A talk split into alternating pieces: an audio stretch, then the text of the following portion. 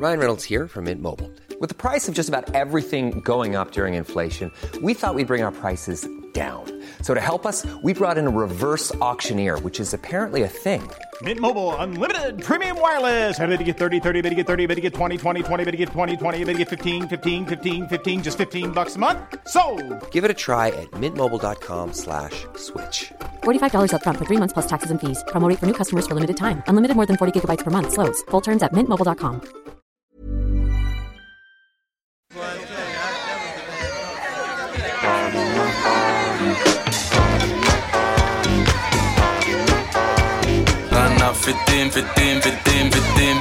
Je. Le sens de la fête, un podcast de Christophe Taillet pour Nick, la radio. Peut-on perdre le sens de la fête comme on perd le goût ou l'odorat? En tout cas, pendant plus d'un an, un drôle de virus nous a empêchés de faire la bringue. En club ou en plein air, dans les rues de la capitale, en banlieue, en région, dans les campagnes, la bamboche, c'était fini, paraît-il. Pourtant, la fête qui est en train de renaître nous rassemble, nous transcende, nous transporte. En before, en after, de jour comme de nuit, à deux ou à plusieurs, la fête est populaire ou underground, transgénérationnelle, multiculturelle, universelle. Dans ce podcast, nous explorons la teuf avec celles et ceux qui la font ou qui l'ont faite, pour finalement le retrouver, ce sens de la fête. Et alors, qu'est-ce qui change aussi? C'est que les clubs, pour moi, ou même les booms, ce qui m'énervait, c'était le regard des autres. Tu vois, c'était un espèce de. Les rêves, là, défoncent ça au dernier degré. Les premiers rêves, tu vois à peine où tu fous les pieds. T'es dans des fumigènes. Tout le monde est complètement libre de, de faire ce qu'il veut, sans aucun regard et aucun jugement. Vraiment, c'était. Voilà, une espèce de libération complètement délirante. euh, Il m'a donné rendez-vous chez lui, casanier comme il est. Il s'est installé, pétard au bec, au milieu de montagnes de BD, de disques et de vieux flyers de soirée, vestiges d'une autre vie. Journaliste historique de Radio Nova, David Blo est une encyclopédie vivante des musiques électroniques et de la musique tout court. Au milieu des années 90, Blo a réveillé les dance floors. Son fait d'armes, avoir lancé avec deux amis les Respect is Burning, les soirées cultes de la French Touch. À l'époque, une onde commençait à frémir en France. Une vague qui allait emporter le monde entier. Daft Punk, Cassius, Dimitri from Paris, Étienne de Crécy. La house music made in France s'impose sur le dance floor global. David et ses potes imposent le respect. D'abord installée au Queen, la célèbre boîte gay des Champs-Élysées, les soirées respect ne tardent pas à voyager pour devenir la référence à Bruxelles, Copenhague ou encore New York. Comme un retour aux sources, comme des enfants prodiges de la house music, venus montrer à leurs grands frères new-yorkais de quel bois les dance floors français étaient capables de se chauffer. Il en a allumé un deuxième et nous a raconté cette autre vie, beaucoup moins casanière celle-là. David Blo, bonjour. Bonjour, Christophe. La dernière fois que t'as fait la fête, c'était quand? Waouh, il n'y a pas si longtemps.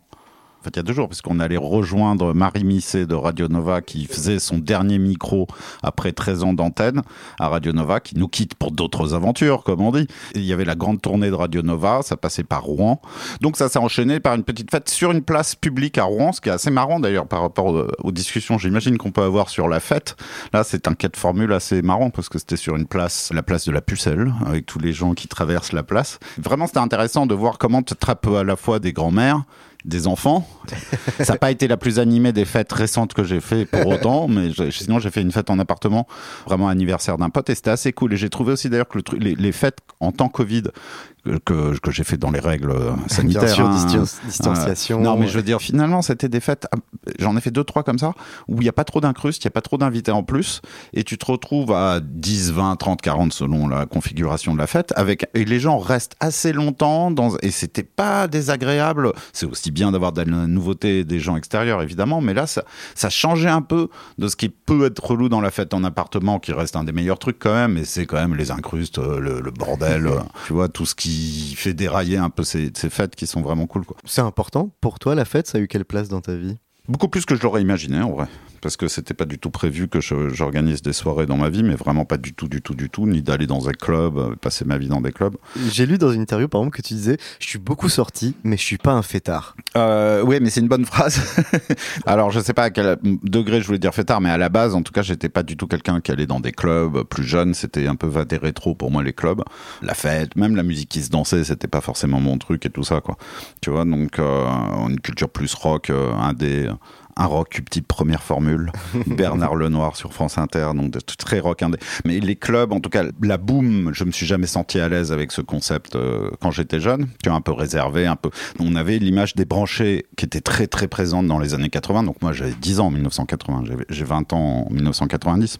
Mais donc les branchés étaient des figures, dont Ariel Wiesman que tu as interviewé, mais qui étaient un petit peu, alors je parle pas d'Ariel en l'occurrence, mais qui étaient un peu, pour moi c'était un peu des relous, de, un peu de connards branchés Hein, tu vois, euh, que j'ai vu un peu après la bande d'actuels, des gens comme moi je suis arrivé à Nova, donc il y avait euh, Tadei, Frédéric Tadei, ou Christophe Tison, ou Edouard Baird, ou Beck BD, ou, toute cette bande de gens, plein d'autres, et c'était vraiment les branchés.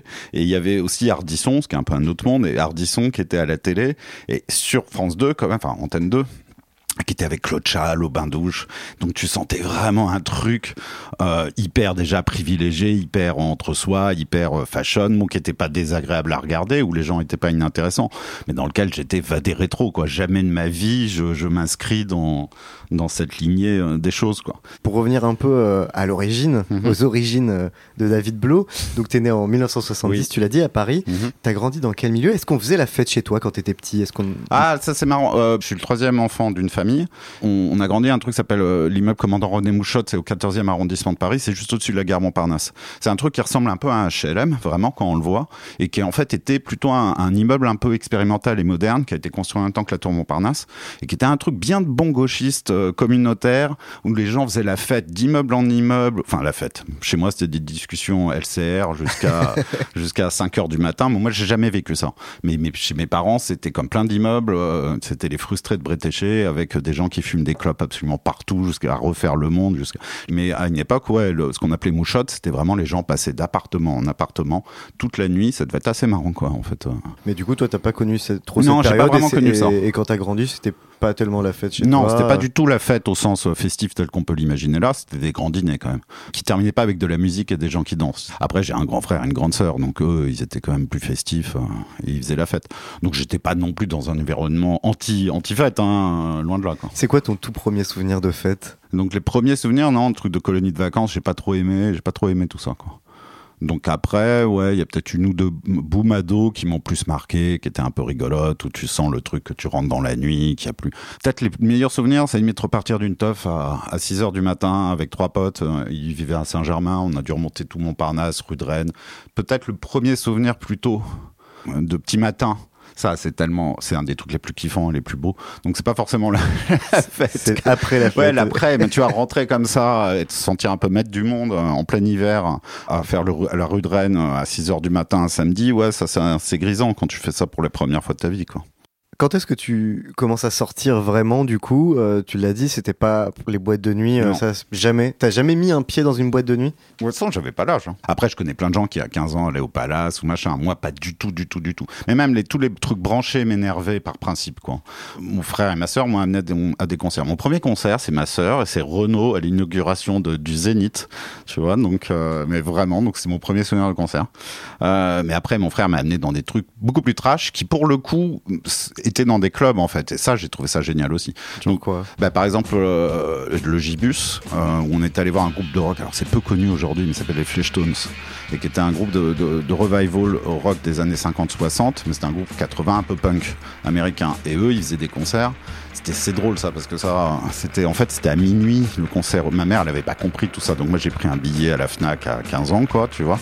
Mais en fait le concert il était assez trash quoi tu vois. Il était à minuit il était complètement déchaîné. Et je me rappelle que là c'était au Gibus je me rappelle qu'il y avait les Rita Mitsuko dans la salle qui donnaient en public je me rappelle qu'à un moment je vais au shot et que vraiment l'ambiance au shot elle était chelou genre on m'a proposé de la drogue ou je sais pas on est dans les années 80 hein, que les gens du Gibus le prennent pas mal mais tu sentais une ambiance quand même assez dur, hein, de, enfin assez dur et cool, mais assez canaille de, de tous ces endroits.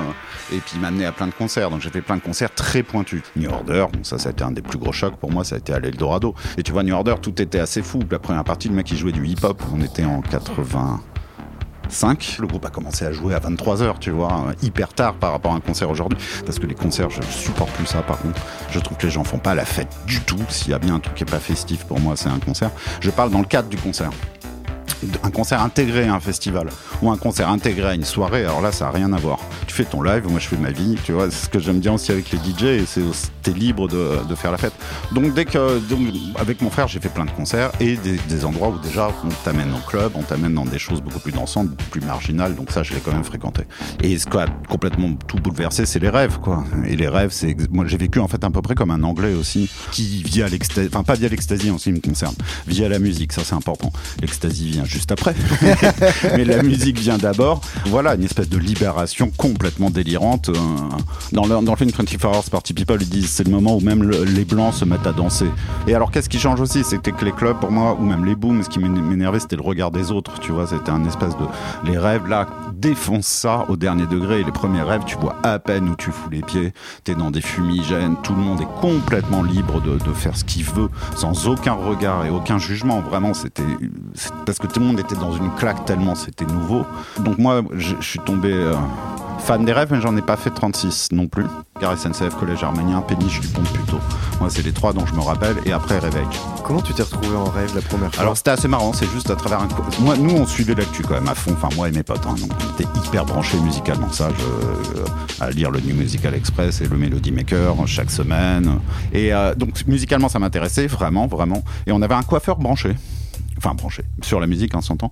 Et il était pote avec Manu Casana, et Manu Casana est l'un des organisateurs de Ravage. Donc Ravage, c'était... Ravage, c'est vraiment un des premiers trucs, des toutes premières rêves, des toutes premières organisations de rêve en France. Première rêve, c'est une, une gare SNCF, abandonnée. Service d'ordre, c'est des Hells Angels, donc c'est un peu chelou. À l'époque, la house, c'est pas hyper défini. Donc, il n'y a pas encore les house techno complètement hip-hop. C'est tout ça est pas très clair. Tu as des trucs complètement hybrides. Et en fait, tu vois une direction vers la danse. Et même dans des groupes rock, tu vois, si j'étais fan de New Order et Talking Heads, voilà deux groupes typiques qui sont vraiment allés vers la dance music. Et, et donc, tu as toute une tendance vers un son électronique qui incorpore des machines dansant, mais qui se construit à différents endroits. Donc, dans une rêve, t'entends encore, c'est pas encore totalement précis. T'entends un peu de tout en fait. T'entends un peu de tout, mais. Il n'y a bon, pas de chapelle euh, encore. En tout cas, t'entends tout, t'entends des trucs hyper obscurs. Il faut pas jouer des nouveautés, il faut pas jouer des tubes, il faut pas jouer des classiques. Tu mets pas un classique disco. Après, c'est devenu la mode. Tu mettais Blue Monday New Order ou tu mets de la disco et tout. Mais pendant une période, il y avait tellement de nouveautés. C'était tellement. Disons que les gens, au début des rêves, pouvaient mettre un disque de house, un disque de techno, un disque de trance. Parce que de toute façon, ils avaient pas 36 000 disques, tu vois. Donc, ils mettaient tout ce qu'ils pouvaient avoir dans cette palette. Mais par contre, ils voulaient pas mettre un disque qui était pas nouveau. Donc première rave, euh, gare SNCF. Ouais. Ça c'est la première que t'as faite. Ouais. T'as été euh, au fort de Champigny aussi, euh, dans le Val-de-Marne. Le fort de Champigny, c'est Ravage. C'est vraiment la plus grosse. Ouais, c'est Il y en a eu deux, une avant l'été, une après l'été, si je dis pas de bêtises. Et oui, c'est vraiment le truc assez mythique. Mais je me rappelle de cette rêve quand même dans notre heure de gloire. Donc on était 7-8 euh, avec notre ecstasy qu'on avait acheté depuis deux semaines dans un frigo euh, qui traînait pour être pris, euh, tu vois, à cette occasion. Mais je me rappelle quand même, c'était un des seuls journalistes en France qui parlait de cette musique, c'était Didier Lestrade, donc le fondateur d'Act Up en France, et qui avait une chronique dite disco ou techno dans l'IB en colonne, je les ai dans des placards là, qui était complètement insensé parce que l'IB est quand même un, énorme libération, un énorme tirage. À l'époque, tout le monde lit Libération, enfin t'es jeune, tu lis Libération si tu veux savoir ce qui se passe un peu. Et lui, il a une chronique sur des trucs que per- 12 personnes ont entendu en France, quoi. Euh, le Paradise Garage, machin, mais personne, mais quand je dis personne, vraiment personne ne connaît. Donc c'est hyper pointu. Et je rappelle qu'on tournait autour de. Alors Mathias, avec qui je vais faire le chant de la machine après, un autre pote, il complètement défoncé à tourner. Il y avait une cour, il y avait deux salles, et l'estrade parle de ces gamins en train de. Tu vois, il nous a demandé, mais vous êtes à quoi? Bah, On est à l'extasie et tout. Ça m'a fait rire. Après, il a fait référence à nous sans nous connaître. J'en ai, je l'ai pas reparlé après pendant des années. Mais nous, on avait reconnu que c'était lui et que c'était quand même. euh, voilà. Et alors pour aller dans les rêves, tu faisais, euh, t'appelais ta petite infoline. euh, Oui, bah il y avait tout ça, ouais. Bah l'estrade, tu vois, dans l'IB. Il te donnait le numéro. C'était un te donnait lien. dans l'IB le numéro, Ouais, un ouais. petit peu. Alors comme lui avait chronique tous les 15 jours, mais il, tu vois, il t'informait. Enfin, c'était l'un des seuls lieux d'information. Et il y a eu assez vite 36-15 rêves qui étaient. euh, sur le Minitel. Ouais, et c'était euh, l'IB, je crois, qui faisait ça justement. Voilà, C'était FG aussi qui parlait Radio de ça, FG. et Nova, quoi, et Radio Nova qui devait parler de ça. quoi. D'ailleurs, toi, tu rentres euh, à Radio Je suis pas Nova. Nova, du Toi, coup, t'y es pas encore. Non, je connais personne Tu rentres en 92, euh, je crois, à Radio Nova. 91, 92. ouais. Et tu vas t'occuper notamment des bons plans. Oui, alors ça, c'est ça. le- en fait, le tournant, c'est un peu ça. C'est que moi, jamais j'aurais voulu m'occuper des bons plans à la base, quoi, tu vois. Parce que je sortais pas trop, quoi, tu vois. J'étais pas du tout un branché parisien. Mais que ce soit branché cool, pas cool, euh, que ce soit. euh, J'étais pas dans une mouvance, ouh, et tout Ouais, ça. fait quelques raves, mais. ouais, euh, voilà. Donc, alors, c'était vraiment, c'était hyper important les bons plans à l'époque, quoi. Tu vois, ça, ça rigolait pas de pour s'informer sur une teuf. T'étais vraiment obligé de passer par là, quoi. Et donc, ils veulent fa- faire les bons plans. Donc là, je me retrouve au contraire, ben, un peu à devoir sortir, euh, à devoir. euh, Puis tu vas partout, quoi. Là, c'est aller au New Morning, aller euh, au truc de jazz. Donc, je me retrouve à annoncer les- tous les soirs ouais, au New Morning un concert de trucs muches, au bain douche, il y a cette soirée. C'est pas du tout ce que je veux faire. À la fois, ça recoupe ma, ma passion pour la musique, donc il n'y a pas de problème, c'est cool, mais ça me demande. Je crois que Bizot voulait me pousser un peu là-dessus, mais j'ai jamais été un peu le, tru- le trublion de la fête, aller faire des chroniques. C'est bon, hein, c'est pas. Je suis pas, pas je du tout pour un sou, quoi. Je suis pas sur les, je me barre, c'est bon, hein, prends pas la tête. Quoi. tu vois, donc j'ai jamais été le géo trouve tout de. Le milieu de la nuit à cette époque, il est comment? C'est comment les nuits parisiennes euh, à ce moment-là? Moi, ce que je me rappelle vachement, ce qui pour moi a vachement changé, mais dès les milieux des années 90, pour moi, il y a beaucoup plus d'argent dans la fête à l'époque. C'est open bar. Tous les endroits, j'ai l'impression, c'est open bar. c'est vraiment, c'est genre la- l'alcool coule à flot, quoi. Bon, et puis alors Nova, oui, je suis dans une position privilégiée. Là, je commence à m'amuser parce que dans la même soirée, je peux aller dans un club, dans une fête, dans un squat, et puis terminer dans un appartement de quelqu'un. Oui, là, les, les fêtes s'enchaînent sans qu'il y ait internet ni téléphone portable d'ailleurs. Donc, et j'ai du mal à imaginer comment les choses pouvaient s'embrancher comme ça. Comment tu peux arriver à faire cinq endroits dans la soirée. En fait, tu suivais les gens tout le temps. Tu passais, tu croisais les gens, tu suivais les gens et ça partait, euh, voilà quoi. C'est assez drôle, non D'imaginer qu'il n'y avait pas de portable et tout ça, et que tu arrivais à faire cinq endroits dans la C'est soirée, une que tu bonne galère de- d'orga. Ben, mais en Et même non, en temps, fait, ça c'était fluide. assez naturellement. En ouais, fait, c'est, t'avais peut-être un ou deux tu rendez-vous. par Tu te dis- l'aventure. exactement, tu vois, tu savais que tu avais un concert à 21h, ok, et puis tu savais qu'il y avait la, fête- la fête de machin, à- tiens, c'est sympa de passer là-bas, quoi. Puis après, tu pouvais te retrouver à enchaîner un nombre de trucs. euh, J'imagine que c'était beaucoup plus spontané, mais j'ai du mal à m'en rappeler moi-même, quoi. Et à cette époque-là, tu continuais à aller en rêve. Il y avait toujours des rêves Non, bah alors moi j'arrête les rêves très. En grosso modo, j'arrive assez vite parce que musicalement, je me- ça me prend la tête. La techno et la trance très rapidement surdominent euh, les rêves. Tout le côté house qui vraiment, moi, au début, on mélange tout, mais moi, j'étais tombé amoureux de la deep house et du garage new-yorkais avant tout, quoi. Donc c'est vraiment la culture soul funk qui m'intéresse et disco que je vais retrouver. Le disco est ce qui est le plus mal vu à l'époque dans les années 80. C'est vraiment euh, une musique qui est défoncée de manière assez homophobe d'ailleurs. Je te parle pour les gens qui ont du goût, parce que sinon la France c'est de la merde. hein. Euh, c'est Michel Sardou et tout ça. hein. Ouais, à, cette, à cette époque-là, c'était. C'est euh, épouvantable. Il y a une revisitation des années 80 qui me dérange. Historiquement, c'est vraiment un problème parce que c'était pourri. La France, c'était licence 4. Viens boire un petit coup à la maison. C'est numéro 1 pendant 8 semaines, pendant tout l'été en France. Tu vois, c'est le pays de la danse des canards et de trucs comme ça. Donc, le- c'est une horreur, la France. C'est le pays de sous-culture musicale absolument intégrale. Et donc, euh, ouais, toi, les rêves, ça te saoule parce que c'est que c'est l'autoroute de la techno, alors que toi, tu préfères et le de la garage. drogue et de voilà. Ouais. Et- Toi, tu préfères le garage new-yorkais. Donc, en deux mots pour expliquer le garage, c'est une house euh, Beaucoup plus vocale. Bien sûr. Plus, soul. plus plus soul. soul. En fait, il y a un, bloc, un blocage sur les voix qui est absolument terrible dans les rêves. Tu peux pas jouer de trucs avec des voix. Ça passe pour de la dance, ça passe pour un truc commercial. Et donc, tu as une espèce d'autoroute aussi adaptée aux drogués qui, qui vraiment me, m'en- me casse les couilles. We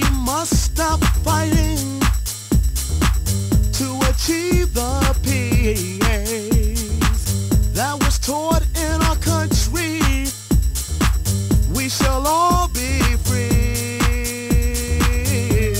Comment tu rencontres euh, bah, toute la clique qui va devenir euh, la French Touch et puis tes futurs associés des soirées Respect? Ça se fait euh, dans les raves, ça se fait dans des soirées. euh, C'est ça, ça se fait Ouais. hyper naturellement. Alors, le parcours est pas compliqué. Tu as trois trucs dans une journée. Si tu es un peu branché, tu as accès à FG ou Nova. FG rue de Rivoli, nous on est rue du Faubourg Saint-Antoine. C'est très parisien tout ça, hein, j'en suis désolé, mais là on pas faire autrement. Il y a- Il y a 12 personnes qui écoutent ça, il y en a 11 à Paris, euh, en France. tu. Bon, je caricature hein, en chiffres, hein, mais on doit être 5000, 10 000, 15 000 sur une. tu vois. Donc, ça, c'est deux spots. Un truc comme Radio Nova, c'est presque porte ouverte toute journée. Quoi, hein. Donc, tu as des groupes de rap avec des machins, avec des fois des ambiances qui craignent, avec des problèmes, avec au contraire des trucs fun. Ça écoute de la musique extrêmement fort tout le temps, ça fume des joints partout. FG un peu plus sage, mais c'est ça- c'est d'autres délires, quoi, encore aussi. Euh, donc, c'est des endroits, des plaques tournantes hyper importantes où tu peux voir des gens, où ça se rencontre, où ça se discute, où ça échange de la musique. Deuxième endroit essentiel, les magasins de disques. Ça, c'est fondamental. Donc, à, à- à Bastille, il y a Rough Trade et BPM. Il y en a plus, mais il y en a deux pour moi essentiels. C'est BPM et Rough Trade. BPM Bonus Beat, il y a eu plusieurs noms. Où je, il y a Romain BNO. Romain BNO, vendeur à Rough Trade, DJ de la French Touch. Voilà, c'est le magasin des puristes. Si tu veux chercher de la house new-yorkaise de, de, de Detroit ou de Chicago, c'est chez eux. Et Rough Trade de l'autre côté, c'est vraiment à 10 secondes, enfin 100 mètres, quoi, qui est la division du magasin Rough Trade un peu mythique et qui est rock à la base, très culture un rock, qui est très importante en France et qui, dans la cave, vont créer la section euh, musique électronique dans lequel Yvan Smack va être vendeur, Eric Rug va être vendeur, DJ Deep va être vendeur, Arnaud Robotini va être, vont Donc Yvan Smag, Eric Rug, DJ Deep, Arnaud Robotini, tous des DJ importants de la French Touch. j'en oublie peut-être, et tous ces gens. Et t'as le, le, le- le rituel, c'est le mercredi, il faut rappeler, c'est l'arrivée des disques. On est à Rough Trade, donc t'as les gens que je t'ai dit un peu derrière la, qui reçoivent les disques. Puis devant, t'as, la, t'as, t'as le comptoir qui doit faire trois fois mon bureau là, mais t'as la place de mettre 10 personnes, et là t'as 10 DJ quoi. Ils, ils jouent le disque. Alors, t'en as un qui fait- et puis des fois, t'as 10 mains qui se lèvent et les 10 copies sont prises. Puis derrière, t'as les clients qui attendent comme des cons et qui ne verront jamais la couleur des disques parce que tout a été pris. Donc c'est assez rigolo. Donc imagine le nombre de rencontres. Tu rencontres forcément tous les gens dans la journée avant même d'aller en club de prendre l'apéro le soir, de, machin. Et, alors que ça faisait partie intégrante de ce qui t'amène à la fête euh, le soir. Et c'est là où tu vois tous les plans. Et pardon, les magasins disques essentiels, t'as tous les flyers. Ça, c'est essentiel. Le- L'endroit, les magasins disques, les endroits branchés, les Kiliwatch, les machins, les Colettes, les trucs, c'est des endroits à flyers. Donc c'est un mur de flyers. Ça, c'est vraiment essentiel. Les flyers, c'est fondamental. Alors justement, la première soirée euh, respect, respect ou respect? Eh ben, en fait, c'est le nom, c'est Smag Yvan qui l'avait trouvé en respect A. Donc respect, mais bon, whatever. Après, c'était devenu Respect is Burning pour qu'on dépose un nom. Pourquoi respect is burning Et ça vient d'où Paris is Burning. Paris is burning Ouais, pour le, ouais. le- donc le, le- le Documentaire sur le voguing. sur Mm. à Paris. C'était aussi lié au hip-hop, c'était Aretha Franklin, mais c'était respect A. En fait, c'était que la, la- la musique française était. ta- Les gens en avaient tellement rien à branler, la- pardon, rien à secouer. La house et tout ça en France, c'était tellement mal vu. Mais même, je parle dans les, dans les cercles cool, quoi. hein. La French Touch est vraiment née à l'étranger, c'est vraiment les étrangers qu'on dit euh, il se passe des choses intéressantes en France. Moi, j'ai vu deux fois les Daft Punk se faire virer des platines en plein milieu de leur set, euh, avant que, tu vois, c'est tellement drôle quand je pense à un concert où il y avait les Daft à la machine au tapis rouge, donc dans le dixième là-bas. C'était une fête d'étudiants, machin.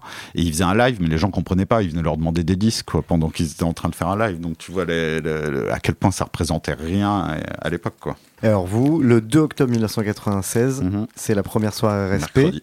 Ouais. Un mercredi Mm. que tu organises avec Fred Agostini et Jérôme Vigée-Colère de Radio FG. Mhm. Comment vous en êtes venus organiser cette euh, soirée tous les trois? Ouais, alors j'ai fait respect avec Jérôme Vigée-Colère de FG et Frédéric Agostini qui lui organisait des fêtes. Jérôme et moi, on n'organisait pas du tout de fêtes, on faisait à peu près le même métier. Lui, il faisait les plans capitaux sur, euh, tu vois. Enfin, moi, à l'époque, je commence à avoir déjà mon émission, mais on va pas faire l'histoire de Nova, mais Le blowjob Le blowjob, c'est Bizot, Jean-François Bizot qui trouve le nom. Jean-François Bizot, fondateur de Radio Nova. Fred, lui, il est très important parce que lui, il fait c'est l'homme de terrain de respect. Et lui, il fait des fêtes, il fait les fêtes Xanadu. Il dit qu'il faut plus appeler ça des rêves, mais c'est des rêves. Les rêves, pour lui, c'est commence à être connoté. Et il fait des fêtes invraisemblables qui sont hyper importantes et notamment, juste avant respect, une fête mythique qui mérite euh, un roman à elle-même. Euh, je sais plus où, dans un château et tout ça. Le line-up, t'as vraiment toute la French Touch. T'avais les Daft, t'avais Gilbert, t'avais Loïc Dury, t'avais Yvan Smack, t'avais machin, t'avais tout le monde et tout le monde était dans cette fête incroyable. Et les keufs sont arrivés à 7h du matin. Fred est parti, Pedro la Winter l'a ramené dans sa mini. Pedro Winter, alias Buzzy P, DJ, futur manager des Daft Punk et fondateur du label Headbanger Records. Toi, t'y étais? Moi j'y étais, mais je m'étais barré tranquille. euh, mais c'était génial, cette fête était incroyable. Et là, effectivement, il y avait un truc bourgeonnant de la fête la plus excitante et tout ça. Et Fred a quand même fini en garde à vue pendant des heures et des heures, parce que ça, c'est l'enfer à l'époque. hein. Moi, j'entends les plaintes aujourd'hui des fois outrancières. C'était pas beaucoup plus rigolo à l'époque. hein. Les rêves, c'était la guerre, quoi. hein. La Ouais, guerre complète. grosse répression. Oh, euh, grosse répression et t'as pas t'as pas internet pour te euh, pour euh, multiplier ça par mille hein. Grosse grosse répression enfin c'était jusqu'à la fin des années 90 les gens ne comprennent pas donc par exemple quand on était en after les gens ne comprennent pas du tout ils nous voient décalqués là on était à Montpellier je me rappelle un after des, fêtes boréalis ils comprenait pas. On revenait à l'hôtel, on était 30, 30 fonce. Ça paraît. Là maintenant, tout le monde comprend. Tous les gens de l'hôtel ont compris. Voilà, ils sont tous fonce. Mais à l'époque, les gens comprennent pas. Ils voient pas du tout. Et Fred, il y a un moment, il avait organisé une teuf dans un petit village et tout. Les gens. Et le lendemain, le maire a dit j'ai pas entendu autant de bruit depuis les bombardements de 1940. c'était genre, c'était voilà, il ne comprenait absolument pas ce qu'il faisait. Donc. euh, Et donc, euh, donc euh, Fred Agostini Ouais, organise Fred cette- organise ses fêtes. tu vois. Et à un moment, il y a un besoin de se retourner en club. Lui, il comprend que les clubs, c'était nos ennemis, comme je t'ai dit, même si on y allait un peu. Il y avait le Rex, il y avait d'autres endroits, hein, bien sûr. Mais on voulait faire des rêves. Et d'un autre côté, on commence à avoir une culture club. Jérôme et moi, on est assez passionnés justement par les années 70, par les années 80, par l'histoire du Palace ou du Paradise Garage. Et donc, on connaît pas, qui sont inconnus encore en France. Paradise Garage, c'est à, À New York, ouais. Le Palace est plus connu parce que y a Ardisson à la télé. Enfin, il y a des choses qui, qui te permettent. euh, c'est vraiment connu dans la, la culture quand même populaire française. Ça a vraiment marqué les esprits.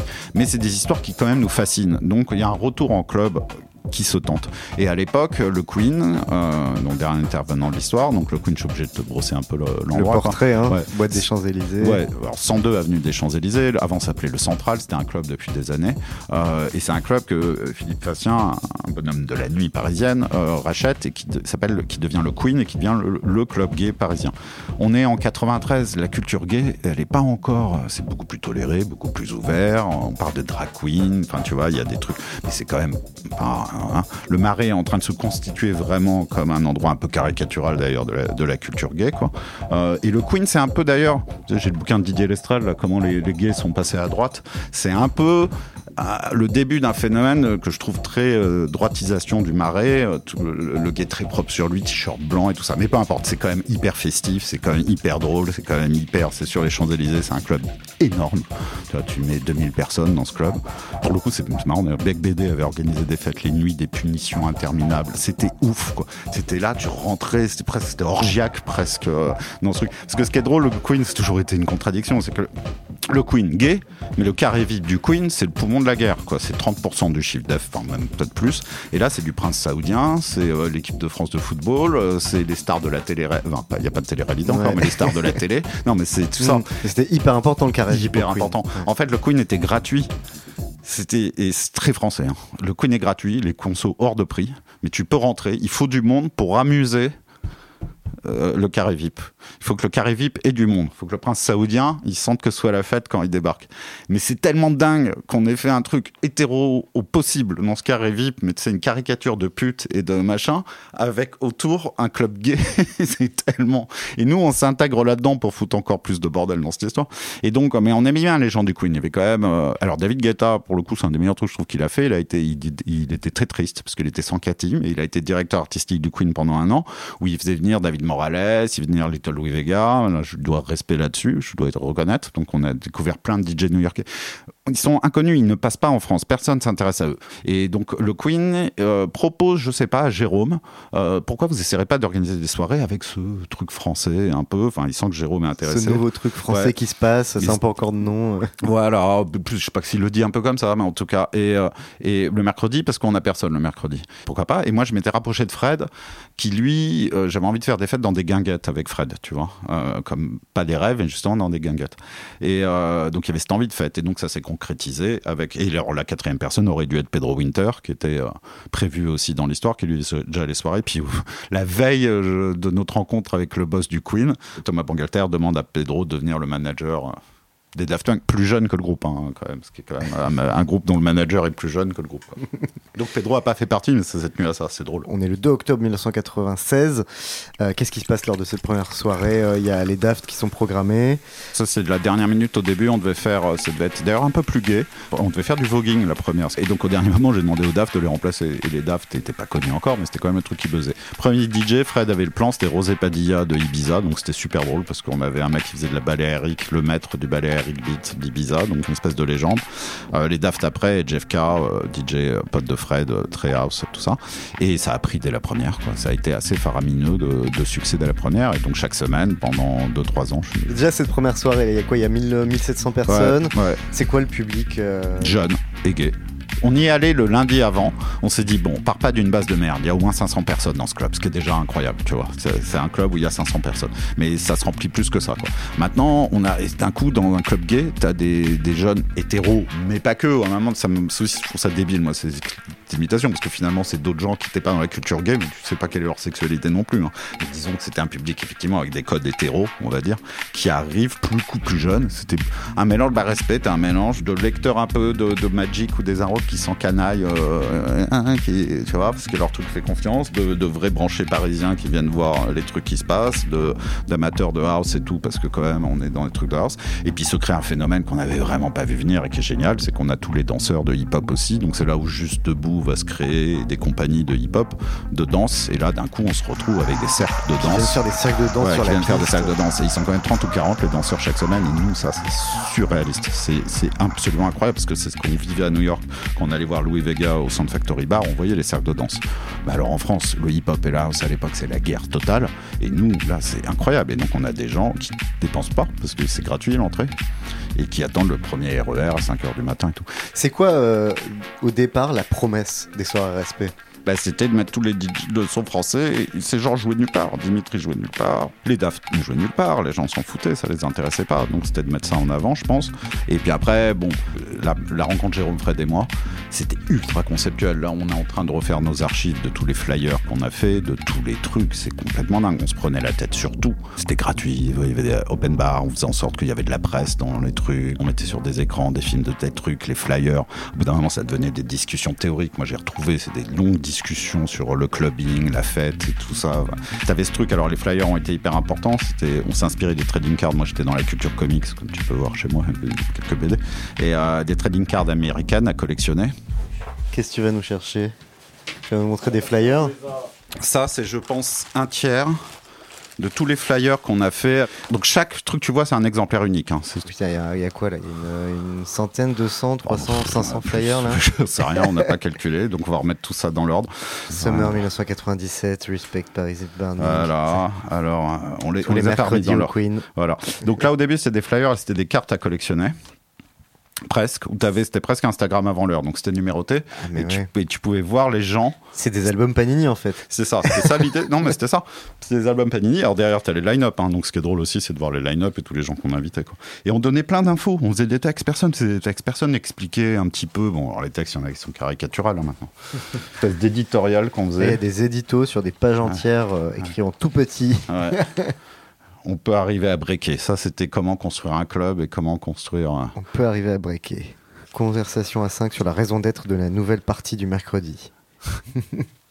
avec un certain esthétisme, avec les photos d'Agnès Dahan, tu vois. Tout ça, c'est des flyers différents. hein. Tous, tous, tous, tous, tous, quoi. Et autant de soirées. Autant de soirées, donc il y a eu combien de soirées? Je sais rien.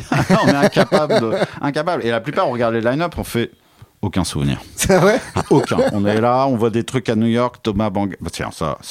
euh, Stuart Price, DJ Falcon, Pedro Winter. Aucun souvenir. Respect spécial. Aucun souvenir. Je sais même pas où c'est. Au Queen. Alors, alors c'est une époque où on faisait plus de Queen. Aucun souvenir. Il y a des soirées dont tu te souviens quand même Bah, oui, bien sûr, mais bah, bah, Honnête Dijon.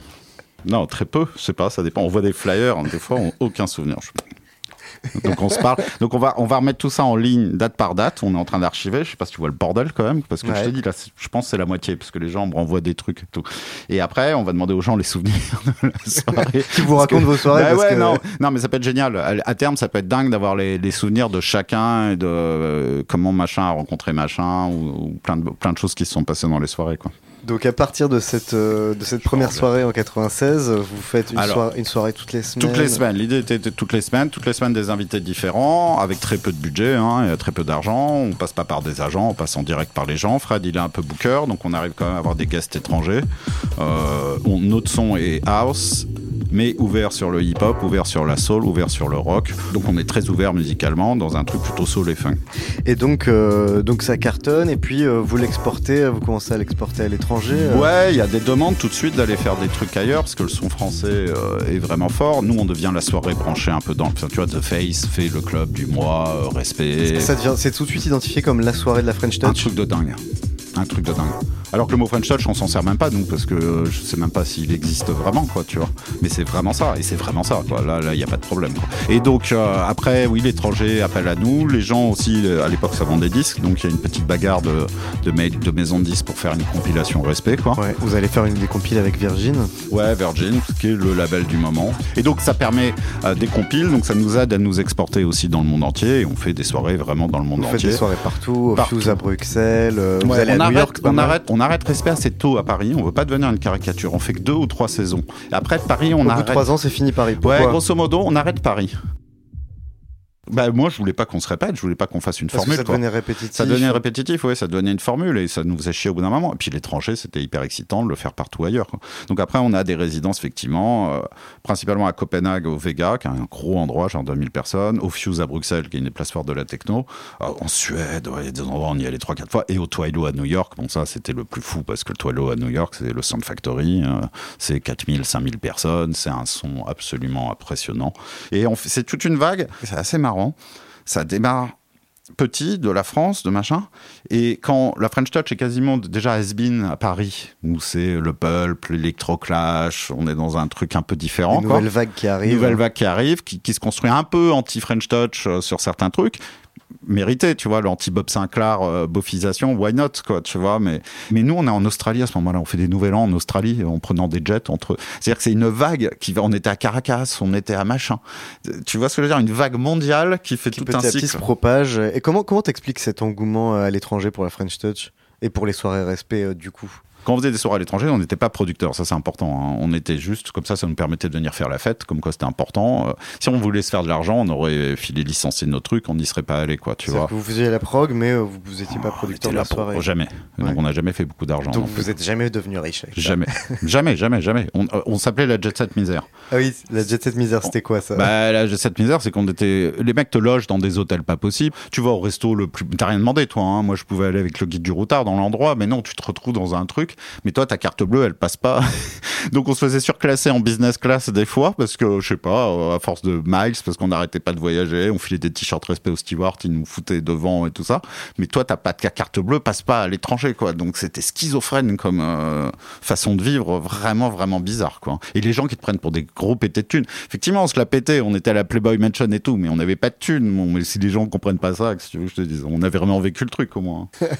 Alors la Playboy Mansion, justement, vous avez fait une soirée, euh, une soirée respect à la maison de Hugh Hefner, Ouais. le fondateur de Playboy. Mm, mm. Tu peux nous raconter Ouais, alors, ça c'est improbable. À la base, c'est vraiment par hasard. C'est euh, Playboy est sponsor. On, on maîtrise pas les trucs de à Miami d'une soirée qu'on fait pendant la Winter Music Conference à Miami. C'était vraiment la réunion des DJ. Je fais une parenthèse là-dessus. Je retrouve avec tous les DJ du monde, mais avant tout tous les Américains. Et il y a des soirées partout dans la ville, en même temps qu'il y a Spring Break. Donc je te dis pas le bordel. Et à Miami, par exemple, nous on maîtrise rien, mais t'as des trucs à Miami. Les clubs, le prix c'est ce nom en face. Tout le temps, ça bouge toute la nuit. Donc ah, ils ont mis à 20 euros les autres, nous c'est à 22 ou au contraire tu baisses. Donc déjà t'as pas de prix d'entrée dans les clubs, donc c'est vraiment c'est vraiment gangsterland quoi. Enfin en tout cas à l'époque quoi. Moi je trouve ça complètement incroyable. Et on dîne mais par hasard, comme souvent tu retrouves avec les sponsors de la soirée. Là on était avec la meuf de Playboy, Allison, je rappelle plus. Alors on se retrouve donc à faire une fête à la Playboy Mansion. Ok. Donc ça c'est vrai que c'est assez génial euh, comme concept. C'était quoi l'ambiance Putain, C'était- surréel, quoi. C'était complètement surréel, quoi. T'es dans un espèce de zoo avec une grotte, tu vois, la grotto. C'est des endroits en plus que t'as vu dans mille photos dans mille trucs. T'es dans la maison de Hugh Hefner, le jardin de Hugh Hefner, avec open bar, évidemment, et tout ça. T'as une salle de jeu avec des flippers pas possibles, t'as des petits salles couvres pour baiser si tu veux, t'as des jardins, des trampolines. On va se baigner dans la grotto, on va taper de la coke dans la grotte, on fait tout le, cliché pas possible. Et, Fred, qui a vraiment peur de rien, se trimballe après dans cet endroit. C'est notre soirée, mais on contrôle rien du tout. Tu te doutes bien que personne nous présente, qu'on sait pas qui on est du tout, personne. Et Fred se trimballe en peignoir dans la grotto à donner des ordres. C'est genre surréaliste. Tu sais, il est là en peignoir blanc. Ouais, alors, euh, on veut une bouteille, euh, machin, bidule. Et il y a un mec qui vient arriver, un serveur qui dit euh, Excusez-moi, seul Geffner a le droit de se trimballer en peignoir. Playboy Mansion. Bon, bref, et à un moment, Dimitri prend les platines. Les gens n'ont rien à foutre. Alors physiquement, on a l'impression d'être dans un autre monde. Tu vois que des gens plus grands, que des gens refaits. et t'es vraiment avec des extraterrestres. C'était assez glauque presque, mais c'est super drôle. Et alors quand Dimitri arrête, là, un mec qui joue de la, de la dance bien pourri, là, tout le monde s'éclate et tout le monde est tout le monde se met à danser. Et puis en fait, euh, je t'avoue, ça va, c'est un peu plus important. À, à minuit, il faut qu'on se barre. Et en fait, d'autres gens arrivaient pour une autre teuf. C'était nul, mais super rigolo. Toi, globalement, cette, euh, cette période euh, de voyage, de jet set misère, euh, tu la vis comment? Assez mal. Euh, les fêtes sont, tu t'éclates, mais c'est quand même très très déprimant. Voilà, c'est pas une légende, c'est très déprimant. Se coucher à Water, les gens étaient en décalage avec tout le monde. Quoi. Alors les- maintenant, les gens comprennent un peu mieux ce que c'est. Ben, C'était il y a 20 ans quand même. Quoi. Mais à l'époque, de quoi t'as l'air de te plaindre quand tu voyages tout le temps, quoi? Alors qu'en fait, tu vois rien. Tu vis ta vie dans les chambres d'hôtel, dans les avions. Mais je regrette absolument rien de cette période. C'était génial. Je sais pas comment te, te Ouais. dire. Mais t'as une phase de blues qui est assez intense. Et puis je reviens à Paris en semaine et je suis complètement déconnecté avec euh, ce qui se passe à Paris, avec les gens aussi. Et je vis le week-end des trucs assez intenses. Donc euh, voilà, je me traîne beaucoup moi durant cette période. Tu peux te perdre comme ça dans la fête? Oui, bien bah, dans la drogue, hein, je pense en règle générale. hein. C'est plus c'est plus là-dedans que que c'est chaud quoi. Mais je sais pas comment dire comment c'est. En même temps une période assez déprimée et à la fois je suis vraiment content de l'avoir vécu et, c'est génial. Et j'en ai fait un peu le tour. euh, dans tous les sens et les souvenirs étaient quand même ce qu'on faisait je trouve était assez extraordinaire et assez unique euh, de faire le tour du monde comme ça avec en faisant on n'organisait même pas les soirées on faisait les flyers on faisait la programmation on essayait d'apporter des trucs mais Mais c'est vrai que le film Eden de Mia Hansen Love, euh, c'est exactement ça. Il y a cette deuxième partie du film oui qui est vraiment la fin d'une époque, la déprime, l'espèce de désenchantement en fait, Mhm. de cette euphorie de la French Touch. Est-ce que ça, c'est quelque chose, toi, que tu as vécu, ce désenchantement? Oui, oui, oui. Et ben, je trouve dans Eden, de Mia, je trouve que toute la partie festive est pas réussie. Donc, c'est la première partie. Et je trouve qu'elle est pas très réussie. Elle a fait un effort. hein. Non, mais je veux dire, elle a essayé de. Il y a, un. un- C'est-à-dire que, Il y a que un effort. toi, toi, ce que tu as vécu de cette, cette euphorie de la fête de la French Touch, ça ressemblait pas à Non, ça. justement, c'était beaucoup plus fun. C'était beaucoup plus, beaucoup plus drôle, quoi. Euh, beaucoup plus, beaucoup plus drôle. Là, c'est trop sage, trop timoré, pas assez sauvage. Et donc, par contre, la deuxième partie est super, super réussie. Fin 90, début 2000, je suis un peu amer aussi parce que t'as des trucs un peu d'idéaux. Effectivement, la French Touch, elle vient quand même. Les, les ga- les gagnants de l'histoire, c'est Bob Sinclair et David Guetta. Et puis aussi, je trouve qu'on perd le. euh, l'anonymat French Touch qui était un truc assez important que les Daft ont bien symbolisé je trouve aussi que ça disparaît Euh, l'image de la techno était anonyme et là d'un coup il y a des visuels vachement forts super discount H5 c'est super fort. Cassius c'est super fort. No Flyer c'est super fort. Et tu sors la plupart des flyers des soirées new-yorkaises elles sont moches hein. les, soirées sont géniales mais les flyers ils sont moches. Et les flyers de rêve et de machin ils sont bien dégueulasses aussi quoi. Et t'as tout un visuel air tout ça les Daft évidemment. Le visuel va être vachement important. Mais c'est un truc d'anonymat aussi c'est pas montrer ses gueules quoi Après, vous arrêtez respect. plus ou moins. En tout cas, on arrête respect très vite en, en résidence. Après, il y a secret qui marche moins bien. Et Donc qui ça, secret, c'est quoi C'est très conceptuel. C'est, on en a marre des guests. Non, mais c'est en 99 déjà, on en a marre des guests. On va mettre trois mêmes. On veut faire une maison, on veut faire un club, on veut faire un. et Donc, c'est les trois mêmes chaque semaine. Les trois mêmes, ça sera Romain BNO qui ouvre, le mec de BPM, Dimitri from Paris avec ses di- discos et Yvan Smag, plus trash, plus euh, électro, plus rough. C'est mortel comme soirée, mais ça marche pas. Ça marche pas? Non, ça marche pas. Les gens sont, ça va pas trop Vous changer. ça où Au Queen, au, Au Queen, début, toujours au Bus Palladium aussi, et ça marche pas. Le Queen gueule. Alors il y a quelques guests. Hein. Les guests, c'est pas n'importe qui. C'est David Mancuso, c'est Danny Krivit, c'est quelques vraiment grosses pointures. Mais c'est beaucoup trop exigeant ce qu'on fait. On veut mettre un BPM plus calme, on veut jouer de la soul toute la nuit, on veut faire d'autres choses qui sont pas encore dans le. David Mancuso, c'est le papa des DJ. Il est venu trois fois en France de sa vie. Quand on l'a fait la troisième fois, les gens, enfin, on l'a déjà vu. Ils sont, il y avait plus personne à cette soirée. Mancuso a passé la soirée, il y avait personne. Il y, a- il y avait dix personnes qui dansaient. C'est une telle honte quand tu penses. C'est pas grave, hein. Mais là, il est mort, Mancuso. Il reviendrait aujourd'hui, il remplirait l'Olympia de gens qui voudraient aller voir le premier des DJ. Donc, le public français avait quand même, oh, on l'a déjà vu, on veut pas. Donc ça, ça marche pas trop, mais c'est pas grave. On en a un peu de lassitude, on a envie de faire autre chose et on va faire un truc qui s'appelle Été d'amour à Paris parce que euh, à l'époque 2001, je crois que c'est le premier, il y a rien à Paris l'été. Bon, alors ça paraît bizarre à dire, mais je te jure que c'est la réalité. Déjà, les clubs y ferment. Du 15 Il ferme l'été. Il ferme l'été. Bon, il y a moins de monde en été, c'est vrai, dans les clubs, mais enfin, il ferme. Il n'y a pas tous les trucs que tu peux imaginer les à la Villette. Il y a les open Il y a air. rien, les- il y a rien. C'est très curieux, mais je vous jure, il y a rien. Il y a des fêtes quand même, parce que les gens euh, entre eux s'amusent, mais il y a rien. Et nous, on fait été d'amour tous les mercredis, comme le respect, au Concorde Atlantique, avec euh, quelqu'un qui s'appelle Philippe Albès, ouais, un bateau en fait. Un bateau. C'est une- on appelle ça une péniche. Et l'idée, ben là, on y met aussi énormément d'énergie, quoi, de 18h à 6h du matin. Et là, c'est quoi votre objectif? Qu'est-ce qui diffère de respect? Qu'est-ce que. Pas grand chose, diffère de respect. Euh, non, quelque part, pas grand chose. Après, si, commencer la fête plus tôt, avoir plusieurs publics. Non, c'est une fête totale. Moi, ça, c'était assez génial. Tu pouvais bouffer sur place avec euh, de- des sélecteurs sur le haut, des jeux, des animations, des gens vraiment de tout horizon qui jouent. Et en bas, des vrais DJ dans la cale jusqu'à 6h du matin. Donc, il y a eu plein de rencontres. On a fait ça plusieurs étés. Ça a marché des fois plus ou moins. Il y a eu de plus en plus de choses à Paris et tout. On, à la fin, on faisait ça au Wanderlust. Mais ah, j'en ai eu ras le cul. Et ça, vraiment, j'ai arrêté. Attendre 6h du matin pour faire les comptes et tout. Mais j'en ai rien à foutre. Enfin, je les faisais pas à chaque fois. toi, mais- tu trouvais plus du tout ton compte dans l'organisation de soirée. Quoi, En ouais. décalage aussi avec l'âge, parce que malheureusement, et je sais pas ça a changé, mais la France, c'est vraiment, c'est dommage, parce que ça, à New York, c'est l'antithèse. Il n'y a pas de, de génération croisée. Et je pense que le Palace s'en- s'enorgueillait. S'enorgueillait, Ouais, ouais. à l'époque où moi j'avais 10 ans, hein, euh, d'avoir des gens très jeunes et trop jeunes des fois, et très âgés, et de, de faire un mélange. Culturellement, ça peut être passionnant de parler à plein de gens. Et, et- et les clubs, et nous, respect, à un moment, je me retrouvais, non, avec 40 ans, euh, avec des gens qui avaient 20 ans, quoi. Au bout d'un moment, bon, je suis pas là pour. euh, Tu te sentais en décalage avec le public de tes oui, soirées. c'est ça, c'est normal, tu vois. Et puis ça m'intéressait moins, ça m'amusait moins. Il y avait un truc vraiment bizarre à Paris, au début des années 2000, où il y a eu un rejet un peu de la house et tout, qui je pense, parce qu'elle est devenue tellement commerciale avec Guetta, avec euh, tout ça, qu'il y a eu le retour du rock qui a été massif et que personne n'avait vu venir. Alors certainement pas moi, quoi. ayant déjà vécu ça, j'avais vraiment pas envie de revenir à, ce truc de rock.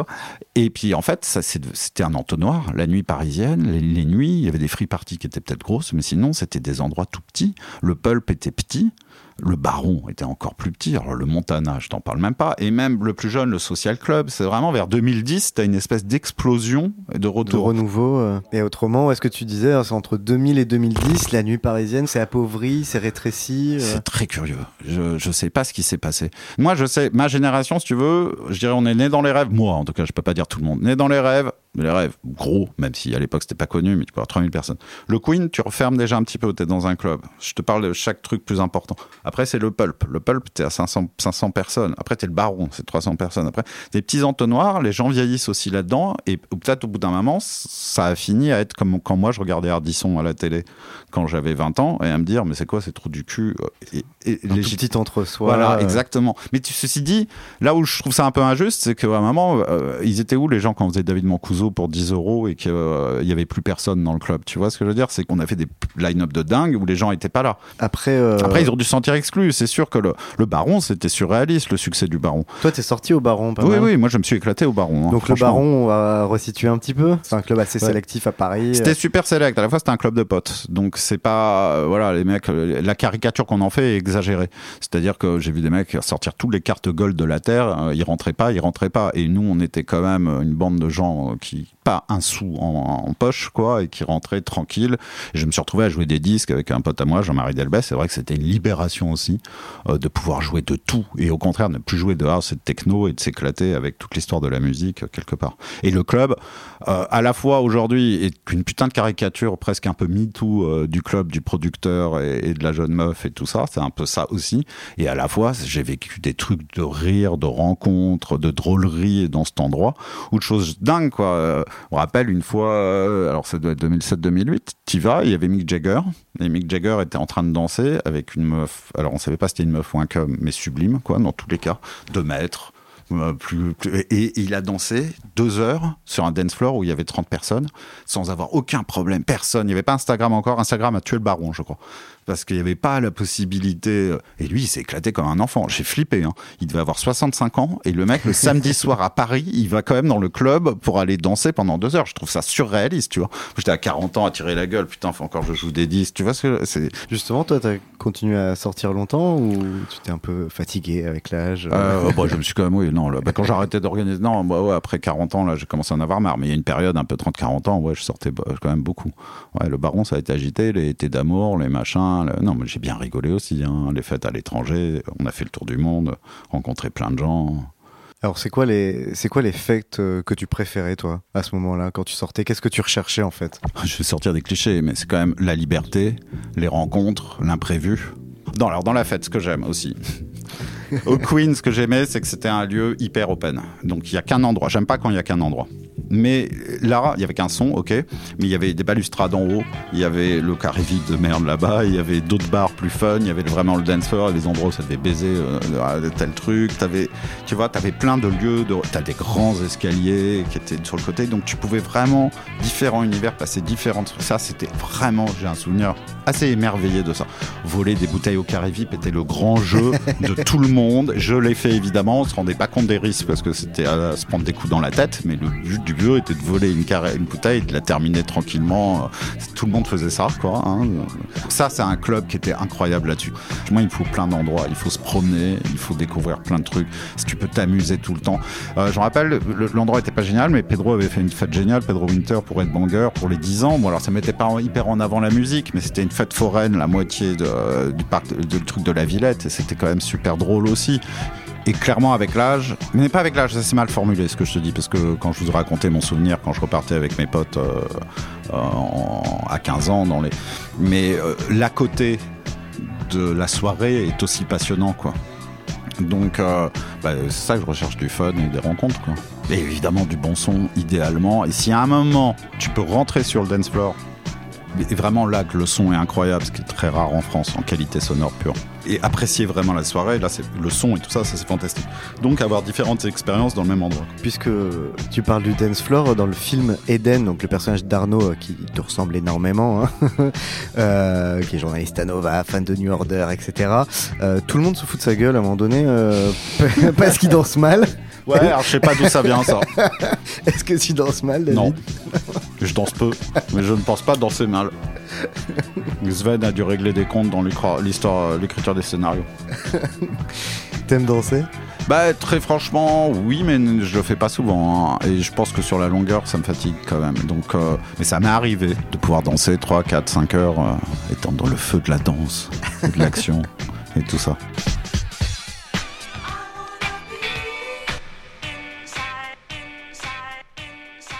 Il y a, il y a un sujet euh, qu'on a, qu'on a effleuré quand on a parlé des raves, euh, mais qui est un élément euh, quand même assez central, même si on a tendance à l'éluder dans la fête, c'est la drogue. Mhm. Comment tu vois ça, ça la, la- la place de la, de la substance, de la drogue euh, dans la fête On a l'impression, parfois quand on dit faire la fête, qu'on peut pas faire sans. Et quand je dis, euh, j'inclus l'alcool. hein. Très franchement, c'est compliqué. Alors, je sais pas si on peut s'amuser vraiment sans rien prendre. Je pense l'avoir jamais fait, parce que j'ai dû toujours au minimum boire un petit peu, encore plus jeune moins, hein, évidemment, mais ça va vite. Hein. Et quand on faisait été d'amour, c'était. Alors là, je peux dire, t'arrives à un endroit à 18h. au début, euh, allez, nous, c'était vodka orange ou vodka tonique, nos gros trucs. Bon, à moment, il a fallu s'entraîner à pas boire avant 22h, parce que t'es là jusqu'à 6h du matin, quoi. Donc, quand t'es bourré à, à, 22h. Et, je suis d'accord avec toi. Mais un des meilleurs souvenirs de soirée de ma vie, c'est Body and Soul. Euh, ça ouvrait vers 13 ou 14h au Vinyl à New York. Ça a terminé à 23h. Les trois DJ toutes les semaines, c'était Danny Krivit, François Kevorkian, Joe Closel. Donc tu avais ces trois gros DJ new-yorkais, chacune figure vraiment de, la disco, de la soul, de la salsa, de tout ce que tu veux. Et des guests de temps à autre, et des lives de temps à autre. Et Body and Soul, il n'y avait pas d'alcool en vente. Tu vois, ils n'avaient pas la licence d'alcool. Et comme c'était à des horaires de 13-20 heures, tu avais certes quelques gens fonce day, mais c'était pas une musique trop de fonce day, mais tu avais quelques gens qui venaient en after à 13-14 heures. Alors, l'autre partie publique, ça, c'était surréaliste. C'était des mecs qui faisaient leur gym, donc ils arrivaient avec leur talc, ils mettaient le talc, tu vois, parce que c'était des soirées de danseurs de folie, quoi, tu vois, c'était vraiment... Ils venaient pour le sport, quoi. Ils venaient pour le sport, et là, donc ils entrent, donc c'était leur dimanche après-midi, mais c'est un surréaliste, tu vois, avec le talc et tout, et tout en, ouais, en clapant, en écoutant la musique, les autres sont en train. Et il n'y a pas grand monde, hein, 13, 14, 15 heures, 16 heures, ça commence à avoir du monde. Mais si toi, t'arrives en dimanche en fin d'après-midi, tu vas vraiment t'éclater hein, de 17h à 21h et tu n'auras pas besoin d'avoir bu de l'alcool. Tu, tu vas vraiment être dans un autre mode. Évidemment, si on te le fait à 4h du matin, le truc, ça va être différent. Donc, on peut faire ça. Pareil, on m'a raconté qu'une fois, t'as entendu des voix dans un club. C'est quoi cette histoire? Là, c'était à Copenhague. C'était, euh, ben, alors Copenhague, nous, on y allait. Vraiment un endroit magnifique qui s'appelle le Vega, c'est l'Olympia local. C'était sublime cet endroit. Ils font des vrais concerts et tout. Et, euh, et nous, on allait à chaque fois, évidemment, à Copenhague. À l'époque, il y avait Christiania, Euh, le quartier euh, libre euh, où tu trouvais pas toutes sortes de drogues, pas d'ecstasy pas de cocaïne, mais tu rigoles pas avec ça. hein. C'était pas loin de prison à vie si tu te, on rigolait pas. Mais par contre, champignons, herbes, euh, tout ça là, euh, bon. Et on n'a pas eu le temps de faire nos courses ou je sais pas quoi, et on s'est retrouvé qu'avec des, des pépites de, de l'acide. Enfin, tu vois, des... moi j'ai jamais pris ça de ma vie. hein. Je suis quand même pas très drogue. Hein. Je veux pas croire c'est pas parce que j'en parle librement que tu vois, j'ai jamais pris d'acide, jamais pris d'héros, j'ai jamais pris. Je suis pas très drogue du tout. Vraiment, les gens ne croient pas l'inverse. Et là, il n'y avait pas à fumer, donc je prends un peu les, les pépites, tu vois. Et, je- trouvais ça assez bon, donc j'oublie quasiment que je suis en train de bouffer en fait un truc qu'il faudrait peut-être que je consomme moyennement. Quoi. Et le reste de la soirée se passe et je suis vraiment fond fond, pas grave. Et je suis dans les toilettes du club, j'ai dû y rester deux heures quoi. Avec il y a des carreaux partout, tu sais, et j'ai vraiment l'impression que les carreaux sont à côté de moi et tout. Bon, je sais pas combien de temps dure cette histoire quoi. Et à la fin, la musique s'arrête, donc déjà là, je réalise, je suis dans les backstage hein, du club, je réalise quand même que il est 6 heures du mat, quoi. Enfin, j'ai dû passer euh, water. Et là, j'entends, ouais, j'entends des voix. J'entends David Blow, Tu es la honte de ta nation. là, je flippe, je sors de- du backstage, je, je cours vers la scène, ça arrivait sur la scène, et je fais putain les gars, j'entends des voix, j'entends des voix, David. Et en fait, il y avait Pedro Winter qui était avec nous, je sais pas s'il a joué ou pas. Et Pedro, la salle était vide, il devait me chercher, et Pedro avait pris le micro, mis plein d'effets, et il, dit- il hurlait David Blow, Blow, Blow. tu sais. Et là, je fais, là, j'ai rigolé évidemment. Qu'est-ce qui peut tuer la fête pour toi? Les flics, Euh, la police.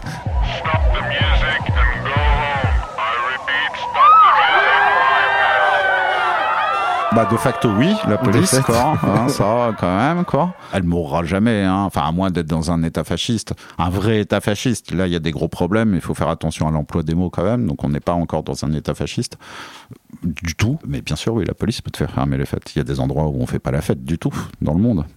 Donc je crois qu'à part des autorités et un pouvoir militaire ou religieux, mais qui s'appuierait sur un pouvoir militaire, c'est bien ça le seul. Je suis désolé d'assombrir. c'est bien ça le seul, euh, le seul truc qui peut t'empêcher de faire la fête, quoi.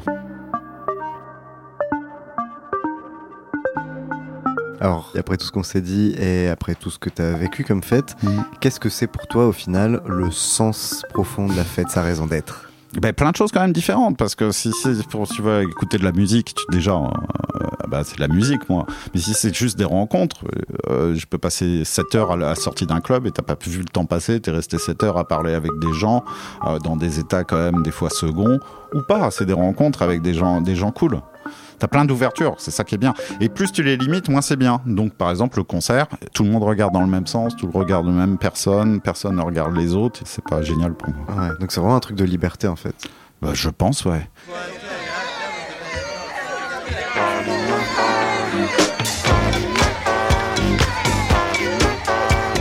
Le sens de la fête est un podcast de Nick la Radio, écrit et animé par Christophe Paillet. Réalisation Malo Williams. Tu devais choisir une seule track, un morceau ultime pour faire la fête, pour toi ce serait lequel? J'en citerai un comme ça. C'est Archibald and the Dwells. C'est un musicien sudiste, c'est un truc de fin des années 60. Il énumère un petit peu le. il dit bon, ben, là, on va voir la basse. Là, vous allez mettre la basse. Donc, ça commence par une basse. Là, il, introduit les instruments les uns après les autres. Et donc, c'est un sacré groove. Et donc, c'est un bon morceau. Alors, après, c'est bizarre. Il y a 15-20 ans, je... vieux comme ça. Quand je le jouais, vraiment, ça fonctionnait grave. Bizarrement, je trouve qu'il fonctionne moins ces temps-ci. Et maintenant, j'ai assez d'expérience pour savoir que dans 5 ans, ça fonctionnera peut-être grave. Alors, ça, ça fait partie des mystères que j'ai pas encore complètement compris dans les. euh, mais c'est un truc complètement dingue, ça. hein. Sur euh, des années de clubbing, t'es quand même sidéré de ce qui fait danser, pas danser. Ça bouge, quoi. Donc, Archibald and the Dwells, Tighten Up. Archibald of the Trails of Houston, Texas. We don't only sing, but we dance just as good as we want. In Houston, we just started a new dance called the Tighten Up. This is the music we tighten up with. First, tighten up on the drum. Come on now, drummer. I want you to tighten it up for me now. Oh, yeah. Tighten up on that bass now. Tighten it up. yeah. Now let that guitar fall in. Oh yeah. Tighten up on the organ now. Yeah.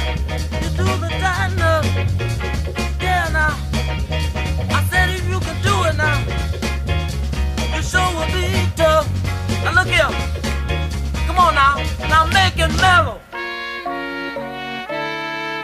The time it up now. Do the time it up. Everybody can do it now. So get to it. We gonna time it. Do the time up.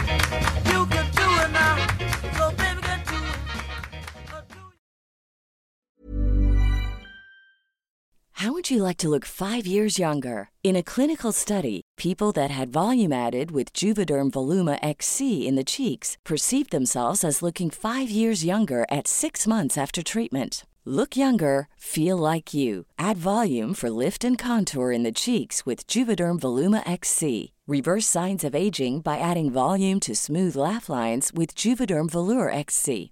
For important safety information and to find a licensed specialist, visit juvederm.com. That's J U V E D E R M.com. Not for people with severe allergic reactions, allergies to lidocaine, or the proteins used in Juvederm. Common side effects include injection site redness, swelling, pain, tenderness, firmness, lumps, bumps, bruising, discoloration, or itching. There's a risk of unintentional injection into a blood vessel, which can cause vision abnormalities, blindness, stroke, temporary scabs, or scarring. Talk to a licensed specialist to find out if it's right for you.